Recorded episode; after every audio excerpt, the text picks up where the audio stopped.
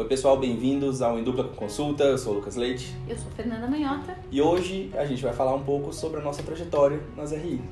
Como é que começou essa história?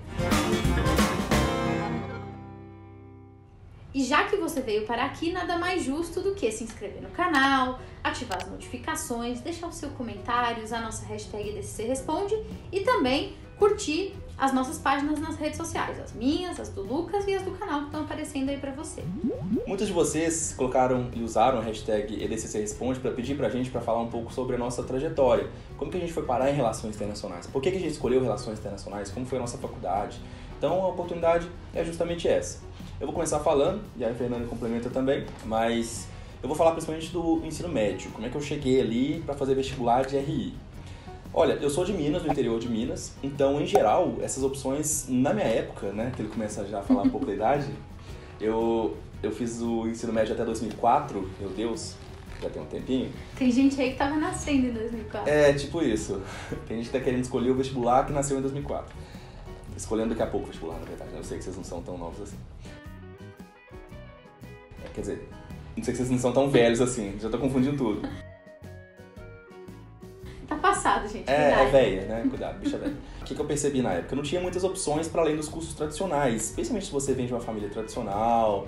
É, eu tinha muita pressão familiar, especialmente minha mãe cobrava muito de fazer um curso tipo direito, medicina, coisa do tipo, porque supostamente é o que dá dinheiro, né? Bem isso. Já debatemos esse tópico num vídeo lá atrás sobre Já. sucesso, fracasso, dinheiro, enfim. Vai lá assistir depois. E aí tem aquela coisa, você vai ficar em Divinópolis, na minha cidade do interior, vai ficar trabalhando na empresa da família, eu não queria, nunca quis. Você vai ser médico, advogado? Olha, até os 13 anos eu queria ser médico, a verdade é essa, né? Eu tinha pensado em fazer medicina. Talvez muito mais pressa- pressão da família do que de fato porque eu queria, ou que eu sabia o que era a coisa toda. E aí a gente vai pra escola, começa a desenvolver nossas habilidades, nossas competências. E aí eu fui começando a perceber quem eu era nesse processo todo. Isso tem tudo a ver com decidir o que que a gente vai fazer de curso, né? Autoconhecimento. Exatamente. Por exemplo, eu vi que as matérias que eu gostavam eram basicamente as de humanas. Eu sempre gostei muito de matemática, por incrível que pareça. Eu adoro matemática, mas eu odeio física, tenho pavor de química, e meu pai vai ficar bem chateado com isso, porque ele é bioquímico e farmacêutico. A minha mãe chegou a fazer química durante um certo período, e a minha irmã é médica. Ou seja, eu sou ovelha negra da química da família. Não suporto. Não faz o menor sentido aquilo. Você dá nome pras coisas porque se conectam de certo jeito.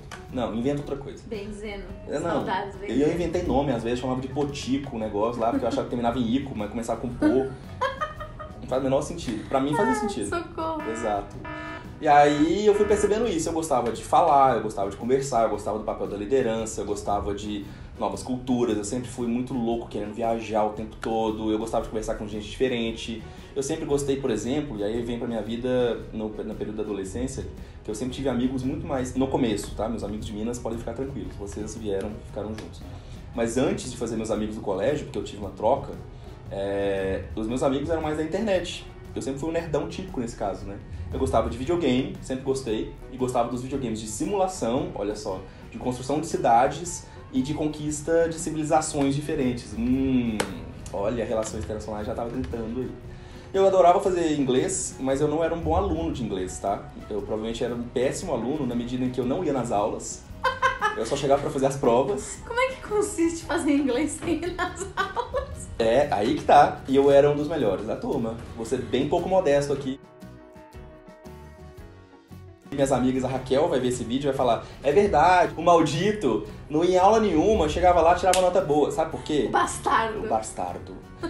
Eu assistia série, eu assistia filme, e eu ouvia música e acompanhava isso com as letras e com as legendas. Gente, eu aprendi muito mais inglês assim do que em aula. Eu, nada contra, a aula é ótima, eu dei aula de inglês particular e, e é um método maravilhoso, tá tudo bem. Só que pra mim não funcionava. E aí eu fui percebendo isso, eu era mais autodidata nesses aspectos, eu não era o cara que gostava de ficar com aquelas coisas muito formais. Então, o meu ensino médio foi muito baseado nessa questão. Ele ajudou muito a eu perceber. E teve a questão que eu estudei lá no Divinópolis, num colégio que chama Integral. E ele foi muito bom para minha formação nesse sentido, porque ele tem uma visão muito humana das pessoas. Ele é uma lógica mais construtivista, né? Ele quer entender você na sua particularidade, ele não quer só reproduzir conhecimento, só para o vestibular. Não, é uma vivência. Quer que você entenda melhor a questão da empatia do outro. A gente tinha muito, uh, tinha projetos enormes, uma coisa meio Hogwarts, que a gente dividia a escola entre vários grupos de 100 pessoas e tinha um campeonato que durava o ano inteiro, a maratona. O nome faz muito sentido. Então, meus amigos de Minas que estão vendo isso vão lembrar, né? Que a gente desenvolvia habilidades ali que não tinha nada a ver com dentro de sala de aula. A gente desenvolvia uma série de coisas, aprendeu muita coisa, e isso tem a ver com a minha visão do mundo. De que o mundo não é essa coisa formal, 880, preto no branco, não. Que a gente aceita a diferença, gosta da diferença. Junto a isso tudo ainda, uma família, né, dos dois lados, uma muito empreendedora e uma muito focada na questão do estudo, da cultura, é, do conhecimento. Isso me tornou uma pessoa muito misturada nesse aspecto, assim, tem tudo a ver com a RI a ideia de que eu vou chegar na faculdade, vou aprender história, mas vou aprender economia, vou aprender um pouquinho de direito, mas vou aprender ciência política. E por fim, a, a ideia né, de que eu tive um modelo. A minha prima Mila fez RI na PUC Minas. Ela é das primeiras turmas ali, né, dos primeiros anos da faculdade. E eu sempre via ela como alguém que era muito inteligente, e ela é de fato uma pessoa extremamente inteligente. Hoje ela é doutora em direito, é, professora também, super é, engajada, pessoa extremamente inteligente, culturalmente falando. E ela sempre foi meu role model nesse aspecto. Então eu olhava para ela e falava assim: não, quero ser que nem ela. Por quê? Ela mostrava as relações internacionais da faculdade dela e eu falava: gente, isso é legal demais. Tinha o Mini ONU lá da PUC Minas. Bom demais da conta. Bom demais, nossa senhora.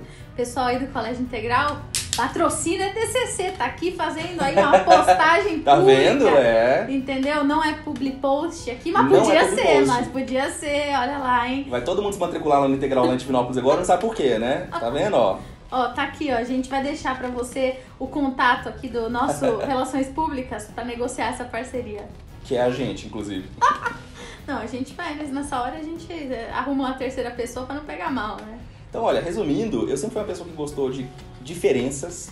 Eu sempre fui o, o, louco que gostava ao mesmo tempo, por exemplo, de música clássica, porque meu pai, uma coisa assim, que, que aprendi a gostar de MPB em uma, uma larga medida e gostava desse do povo desse povo antigo, de Gees, de Beatles, etc, por influência familiar.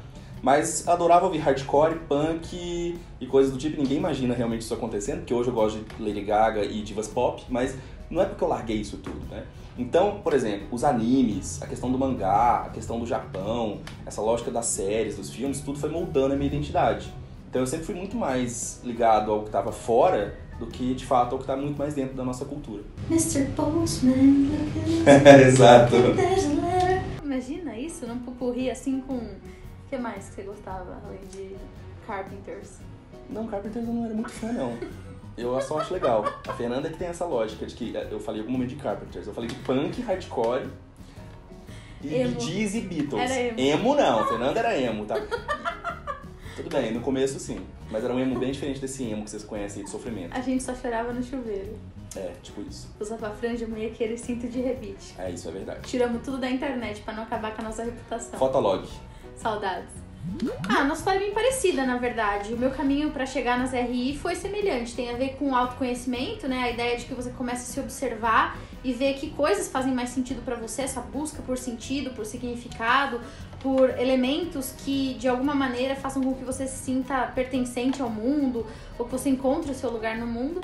Na escola eu era aquela famosa aluna que gostava de história, geografia, dentro de geografia gostava de geopolítica em particular era boa aluna de geopolítica, saudades da minha professora que fazia a gente ler jornal no ensino médio, entendeu? Até hoje a gente barganha com os nossos próprios alunos, caso não leem jornal. Shirley, você me fez ler jornal na, na, na, época da escola. A minha de história era Shirley também. Jura? Tudo Shirley. então, é, então aí eu gostava de história, geografia e tal. Eu gostava de atualidade de uma forma geral, eu gostava de acompanhar assim um pouco a coisa da ordem do dia e tudo isso. É, inclusive por essa razão eu cheguei a ficar em dúvida durante um tempo, pensei em fazer jornalismo, porque Também. na minha cabeça fazia sentido, né? A pessoa que trabalha com jornalismo tá ali acompanhando os acontecimentos. Mas é, eu depois fui percebendo que o, jornalismo talvez me desse as ferramentas, talvez me desse os instrumentos que eu poderia utilizar, né, para trabalhar, mas não necessariamente ele me, dá, ele me daria, segundo a minha interpretação, é, aquela, aquela vivência ou aquele engajamento, aprofundamento de conteúdos mesmo. Eu tinha necessidade de uma formação em alguns conteúdos que, no caso, não, não talvez não fossem atendidos no direito, no, no, jornalismo. Depois pensei em direito também, mas aí logo mudei de ideia. Direito para mim foi um, uma paixão de verão só. O Lucas chegou a cursar direito, teve um envolvimento maior com o curso. Eu pensei em direito porque é isso, né? A gente pensa que gosta de ler, é, talvez saiba argumentar, se expresse com alguma facilidade, é uma carreira tradicional. Mas eu me, eu me desprendi do direito rapidinho quando eu comecei a pensar no dia a dia da galera do direito, assim, não me identificava com o tipo de carreira que eles seguiam, né? Essa coisa normativa, obviamente, por definição, essa ideia de tudo muito quadrado, muito burocratizado, isso me incomodava um pouco. Eu queria reflexão, eu queria liberdade, eu queria outras coisas, né? Queria criatividade. E isso, naquele momento, não fez sentido para mim dentro do direito. Então, tive essa, essas escolhas assim. No, no, caminho teve até um período meio errático, porque eu queria fazer veterinária, porque eu gostava dos bichinhos. Mas aí eu concluí que uma coisa é você gostar dos bichinhos, outra coisa é você querer trabalhar, querer trabalhar com isso. Não era o caso, não tinha nem a estrutura emocional para trabalhar com isso. Então, eu abandonei a ideia da veterinária, abandonei a ideia do direito, abandonei a ideia do jornalismo. E aí eu descobri a RI pelo meu pai, eu até comentei isso acho que num vídeo anterior, né, lá atrás meu pai foi o cara que disse, viu, tem um curso aqui que parece reunir coisas que você gosta. E no fundo era isso mesmo. Então tinha a ver com esse interesse cultural muito aflorado, essa ideia de pertencer a uma família de imigrantes, né? Então a minha história era uma história de relações internacionais e me seduzia muito pensar sobre as circunstâncias da minha própria família. Então era basicamente esse movimento, né? Eram coisas que naturalmente me instigavam na minha história misturada com disciplina, misturado com disciplinas que eu tinha mais familiaridade no colégio, com os meus hobbies em geral, muita, muita curiosidade pelo diferente, muita vontade de desvendar o mundo, de ganhar o mundo. Eu acho que isso deve ser comum em todo mundo que faz RI, né? Essa vontade de ter raiz hidropônica, né? Você, obviamente, pertence a algum lugar de origem, mas você quer se instalar em todo canto, você quer saber, explorar e conhecer e mergulhar. Era isso, basicamente, que eu sentia nessa época. E foi esse caminho que me levou para as RI.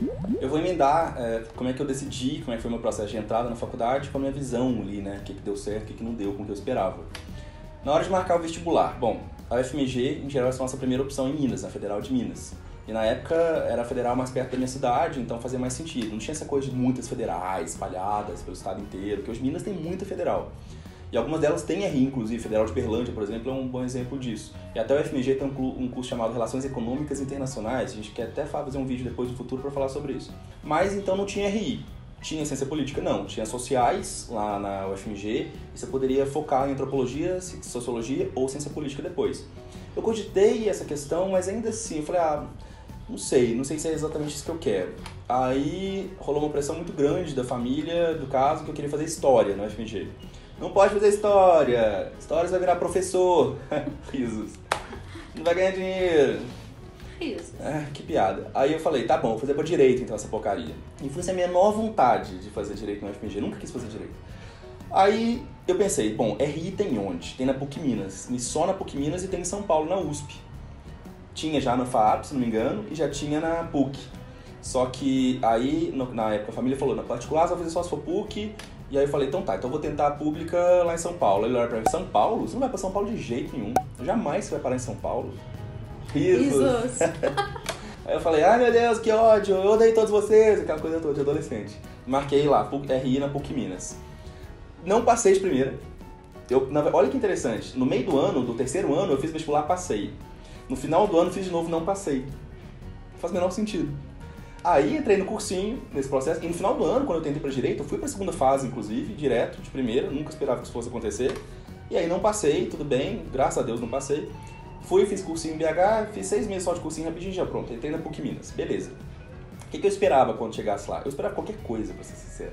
Eu esperava vários, né, vários processos diferentes, revoluções, assim.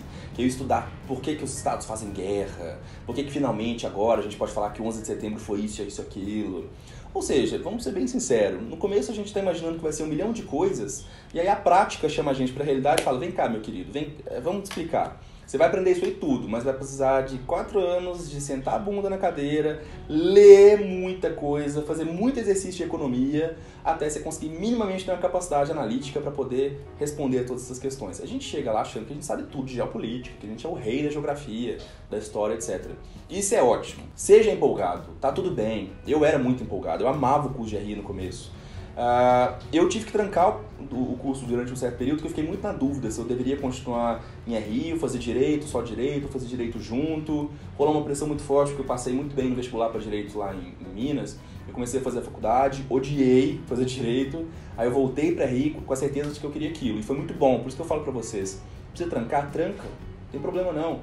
Vale a pena, você tem certeza daquilo que você quer tira um semestre para pensar na vida, para trabalhar, se for o caso, para viajar, se você puder, para colocar as coisas em perspectiva. Isso foi muito bom para mim. A minha perspectiva foi o seguinte: eu tô aqui no direito, estudando uma coisa que eu odeio, que não faz sentido nenhum para mim, que eu não, com a qual eu não quero trabalhar. E eu ficava lembrando, nossa, eu estudava aquilo e aquilo outro em RI, eu estudava integração, segurança, geopolítica. Que saudade que eu tenho daquilo. Foi quando eu saquei. Meu negócio é relações internacionais. E aí, ah, mas eu pensei, vou fazer um curso de humanas. Não vai ter economia, não vai ter conta, gráfico, não vai ter fórmula, calculadora. E foi ótimo, porque isso é, o que demonstra que nós temos uma formação que é muito própria nossa. Então foi bom para desmistificar algumas coisas também, de que o cientista social não trabalha com número, que a gente não tem que ficar lidando com essas coisas nunca mais. É, o curso de RI foi muito bom para abrir várias portas em vários sentidos também, e para perceber que o núcleozinho lá da minha cidade, do interior, pensava certas coisas de um certo jeito, era muito reduzido. A faculdade tem que ser para expandir sua cabeça, para te revolucionar, para te colocar em xeque, para desconstruir tudo aquilo que você pensava, para ir para festa, não ir para festa, para ir para balada com certos amigos, voltar com outros, para viajar e no Enere. Eu fui em Enere, eu fui participei de simulação de ensino médio, do ensino superior, e tudo isso ajudou na minha formação. Então, olha, o curso de RI foi sensacional e aí eu falo muito uma coisa que eu acho que é importante. O curso de RI é um curso generalista, te prepara para ser uma pessoa que entende de forma geral os fenômenos da política internacional. É, eu fui direcionando meu curso desde o começo para a área acadêmica. Né? Eu queria, na verdade, no começo diplomacia, é muito comum que isso aconteça. E depois eu percebi que diplomacia não era para mim, não tinha a menor vontade disso aquilo. E aí eu comecei a direcionar para a questão mais acadêmica. E foi muito bom, porque eu até trabalhei em um lugar aqui, outro ali, mas isso foi muito importante para perceber qual a minha expectativa no começo do curso, que era diplomacia, e qual a expectativa que eu saí no final e, e como é que eu alinhei com a realidade. E realinhei muito bem, tanto que no final prestei mestrado aqui em São Paulo e foi tranquilo. Pois é, eu quando decidi fazer RI, estava aqui em São Paulo, as opções eram bem limitadas na época, né? Hoje a gente tem uma multiplicidade de escolhas, de cursos, de né, instituições oferecendo RI. Na época, basicamente, nós tínhamos três opções principais a FAAP, onde eu acabei estudando, a PUC de São Paulo, que sempre teve desde, desde o começo um curso mais ligado a ciências sociais, de uma forma geral. Né? O da FAP era mais na linha da economia, era dentro da faculdade de economia, o da PUC era nas ciências sociais. E tinha a Unesp na época que já oferecia o curso, mas que funcionava, como é até hoje, apenas nos campi do interior né, do estado. Então era lá no interior, em Marília, em Franca e tal. Eu não tinha naquele momento interesse em me mudar da cidade de São Paulo, então a Unesp já não foi uma opção naquele primeiro momento, sobrou a PUC e a FAAP prestei vestibular nas duas, acabei escolhendo por ir por um caminho mais ligado à área de economia, tinha mais interesse, achava que talvez isso pudesse me abrir algumas portas interessantes, foi a escolha que eu fiz. E aí, bom, passei os quatro anos nesse grande processo de imersão nas RI. É, a, a, essa coisa de expectativa e realidade é muito interessante, né? Quando a gente chega na faculdade, a gente acha que vai ser igual na aula de geografia da professora uhum. Shirley, né? A gente vai pegar o jornal, abrir e vai todo mundo sair dando a sua opinião sobre todas as coisas. E no final das contas, a gente aprende que ciência não é bem assim, que o conhecimento ele demanda uma série de ferramentas, instrumentos, muita leitura que você ainda não tem quando você está no começo. Então teve aquele baque inicial, que era o baque de se dar conta do quão ignorante você é, né? Então não dá para você sair dando opinião sobre tudo porque você não tem as ferramentas necessárias. E aí, em alguns momentos, parece que é um pouco entediante fazer o curso, né? Porque você vai precisar aprender efetivamente uma série de coisas que você ainda não sabe, para depois instrumentalizar isso e efetivamente aplicar em coisas da realidade. Então teve esse momento também, mas eu era empolgadona também. Eu curtia muito, eu lembro que eu tinha uns post-its e aí cada aula que eu assistia, eu anotava tudo que era filme, livro, sugestões de leitura ou de coisas adicionais que o professor dava ia colando na capa do caderno, assim. Teve uma época, nossa, que não tinha mais onde botar os post-its. e até hoje tô tentando correr atrás daquele prejuízo, não consegui ver até hoje tanto de filme, livro e coisas que indicaram. Era muito empolgada. E a trajetória na faculdade foi bem parecida também. Então, eu fui me enfiando em tudo que tinha para fazer, né? Então, ah, precisa de voluntário para X, precisa de monitor para auxiliar alunos, né, calouros em uma determinada disciplina alguém precisa de auxílio para atualizar banco de dados sobre questões da economia brasileira. Eu era a pessoa que estava sempre lá, né, me, me, me voluntariando coordenei um monte de grupos de estudo, então a gente ficava lá à tarde na faculdade, reinventando a roda, revisando conteúdo. Era esse o perfil. Também porque já tinha uma vocação acadêmica, né? Então a ideia já era um pouco essa. Embora, do ponto de vista profissional, eu não tivesse muita clareza se era isso que eu seria quando crescesse. Eu cheguei a trabalhar numa consultoria de análise de risco durante a faculdade e eu curtia muito o que eu fazia. Hoje eu entendo que eu curtia porque era um trabalho acadêmico, eu fazia um trabalho de pesquisa e de análise, que era o que eu sabia fazer e gostava, embora fosse business oriented. É, depois, nessa consultoria, por meio dos clientes que a gente tinha, recebi uma proposta para trabalhar no mercado financeiro, inclusive fora do Brasil. É, mas era mais ou menos o mesmo período em que eu estava me formando. E aí eu decidi dar uma pausa né, nessa empolgação toda para avaliar o que eu queria da vida. E foi nesse período, então, que eu decidi ponderar quais eram as minhas habilidades, competências, as coisas que eu gostava. E efetivamente, nesse momento, tomei uma decisão de não seguir por uma carreira na, na área das empresas, né, no setor privado, e investir numa carreira acadêmica. Foi uma baita ruptura na época né, os grandes mentores que eu tinha e que incentivavam uma carreira na área empresarial ficaram meio frustrados, assim, me disseram uma vez: você não nasceu para ficar olhando o mundo da vitrine, né? Tinha essas coisas. Mas é, eu decidi dar mais vazão ao que eu sentia que era certo para mim, o que me faria feliz. E aí virei acadêmica, na época fui atrás de um mestrado, tive a oportunidade de começar uma carreira docente também e me realizei muito nesse caminho. RI, como o Lucas falou, para mim foi uma espécie de mistura de missão, paixão e trabalho, né? Sempre entendi as relações internacionais como a minha forma de me comunicar com o mundo, de entender o mundo, e ela me instrumentalizou para que eu pudesse me realizar como pessoa. Então, fui muito feliz nessa escolha. Incentivo para quem tem mais ou menos essa mesma leitura da realidade. É um curso que é muito abrangente e aí tem prós e contras associados a isso, né? De um lado a gente se torna realmente pessoas interessantes, a gente sabe falar sobre muitas coisas, não passa perrengue, transita bem entre vários grupos. Por outro lado, a gente em algum momento da vida precisa ter foco, a gente precisa aprender a desenvolver foco e se a gente não faz isso, a gente fica muito perdido. Aí fica né, amplo como o oceano, mais raso como uhum. uma lagoa, e não é o caso, ninguém quer isso para a própria carreira.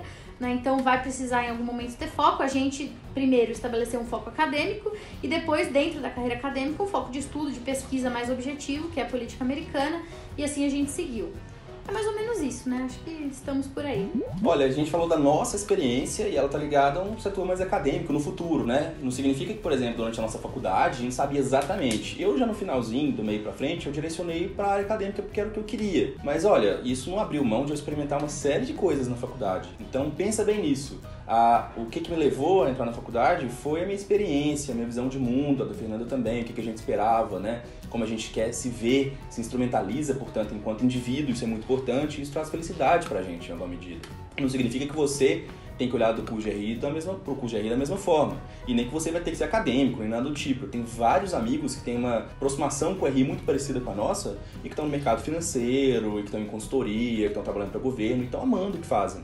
E são pessoas muito dinâmicas, e a gente percebe isso no CUGRI, né? Pessoas dinâmicas que gostam de ler, que gostam de interagir com as outras, que gostam, portanto, de criar novas coisas e entender novas coisas de um mundo que está em constante transformação. Tem mais a ver com quem você é do que com o que você faz. No final do dia, você faz e expressa no que você faz coisas que você é. É por aí que tem que ser o caminho para saber se esse é um curso bom para você. Pelo menos essa é a nossa opinião. A gente falou de uma forma muito livre, muito tranquila aqui sobre a nossa né, caminhada rumo às relações internacionais, para a gente dar uma quebrada mesmo. Então a gente espera que vocês tenham gostado. Coloquem nos comentários de vocês, mandem o que, vocês acharam, como é que vocês entraram para o curso de RI também, aqui no, no comentário aqui do vídeo, mas também nos comentários das redes sociais que vão aparecer daqui a pouquinho. E aproveita, obviamente, se você não se inscreveu ainda, se inscreve no canal, ativa as notificações e deixa seu like. A gente se vê em breve. Exatamente. Ai, a gente nunca se abraça, eu quero abraçar o Lucas hoje. As RI, gente, fizeram a gente existir. Tá o EDCC existe por causa das RI, a gente se conheceu nessa hora. É verdade. Então é isso, galera. Ó, tchau pra vocês e dá like. Tchau.